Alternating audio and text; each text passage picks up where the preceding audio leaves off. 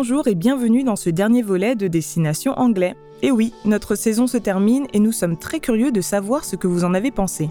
Aidez-nous à nous améliorer en participant à notre petit sondage. Il vous suffit de suivre le lien dans la description de cet épisode pour partager votre avis avec nous. Merci d'avance. C'est parti. Aujourd'hui, notre voyage au Cap, Cape Town en anglais, nous conduit à un tournant de l'histoire de l'Afrique du Sud, aux portes d'un nouveau monde.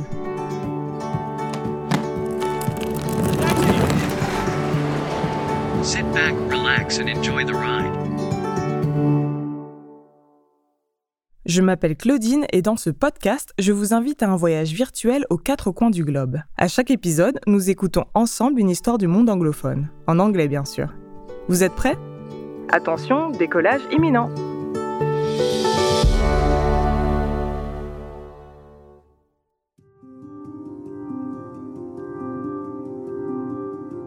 Dans cet épisode, Jeff va nous parler d'une manifestation qui a eu lieu en 1989 au Cap et va nous rappeler qu'il faut parfois se battre pour la justice, la liberté et l'égalité. I grew up in Cape Town, South Africa. Until the 1990s, South Africa had a system of racial segregation called apartheid. In this system, the government treated people differently based on what they looked like and who their parents were. South Africa was a country where only white people had real freedom. Everything was decided by your race where you could live, what job you could get, and even who you could marry. Hospitals, schools, restaurants, and beaches were segregated. Voting rights were also extremely limited. It was a horrible system of inequality. Et oui, il n'est pas si loin le temps de la ségrégation raciale que l'on appelait l'apartheid. Mais est-ce que vous saviez ça? Ce mot vient du français à part et signifie séparation dans une des langues officielles d'Afrique du Sud, l'afrikaan. Une politique de séparation des populations et un horrible système inégalitaire, a horrible system of inequality. Comment Jeff, qui vivait là-bas à cette époque, a-t-il vécu ça? I had liberal parents who did not like apartheid. We were against the system, but I think it's important to say because I am white, I also benefited from it. I had freedom that so many other people didn't. For example, I had a good education. When I was 19 years old, I went to the University of Cape Town. In the 1980s, the university started to become more inclusive, and more students of every race studied there. It was still not equal, but it was better than other places in South Africa at that time. This mixture of different people with all their different ideas created a special atmosphere. Many anti apartheid protests were organized by the university students, white and black students together. I wanted to be a part of that. I thought to myself, I'm only one person, but I'm going to do something. The system is wrong. I'm going to protest. I'm going to do something. Je vais faire quelque chose. I'm going to protest. Je vais manifester. En utilisant le verbe to be, suivi de going to et d'un infinitif, ici do et protest, Jeff exprime ses intentions, ce qu'il a prévu de faire dans un futur proche. En l'occurrence, manifester avec les étudiants contre la domination blanche. Attention, un vent de rébellion souffle sur les universités du Cap. Le sentez-vous? Today, I'm going to tell you about a protest I attended in 1989. This one focused on free elections and getting black leaders out of prison. Leaders like Nelson Mandela. It was September. I remember walking across campus and seeing some friends.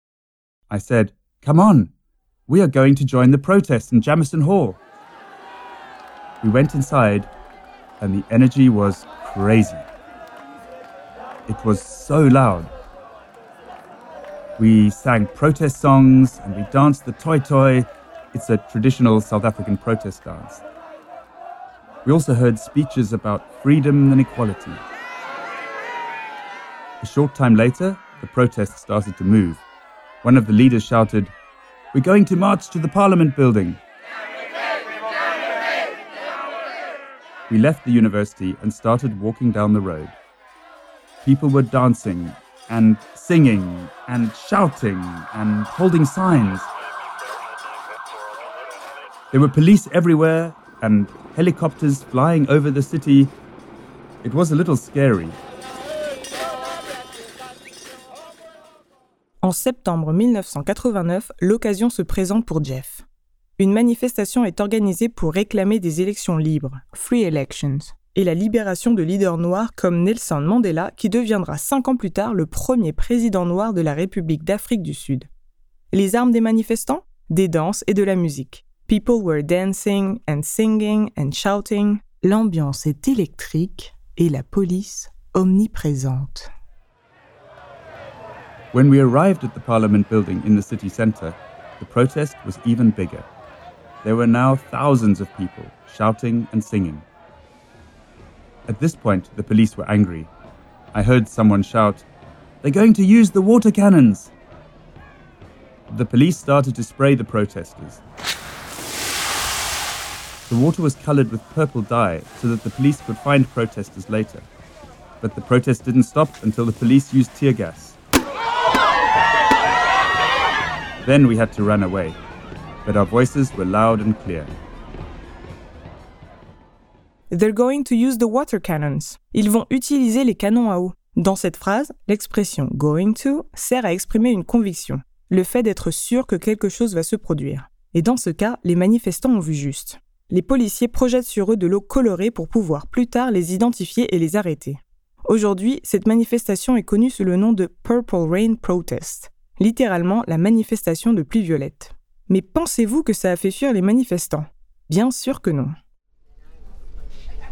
A couple of months later, we heard amazing news. I was at my parents' house in Cape Town, and my mother said, Turn on the television. Government officials The government are going to release Nelson Mandela. this story unfolds. I called some of my friends and told them, Mandela is going to speak at the City Hall.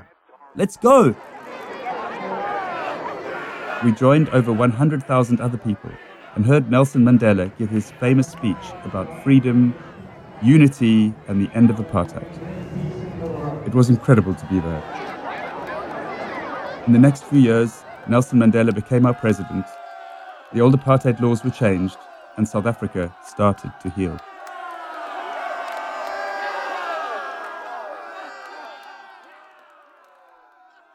Quelques mois plus tard, amazing news. Nelson Mandela, icône de la lutte contre l'apartheid, est libéré après 27 années d'emprisonnement. Et avec lui, c'est toute l'Afrique du Sud qui se libère et soigne ses blessures. And South Africa started to heal. Jeff, c'est sûr, s'est retrouvé au cœur d'un moment historique inoubliable. Notre épisode touche à sa fin. J'espère qu'il vous a plu et que vous avez appris des choses sur un pan crucial de l'histoire de l'Afrique du Sud. Si vous souhaitez en savoir plus sur le futur avec Going To, n'hésitez pas à jeter un œil à nos cours pour débutants sur l'appli Babel.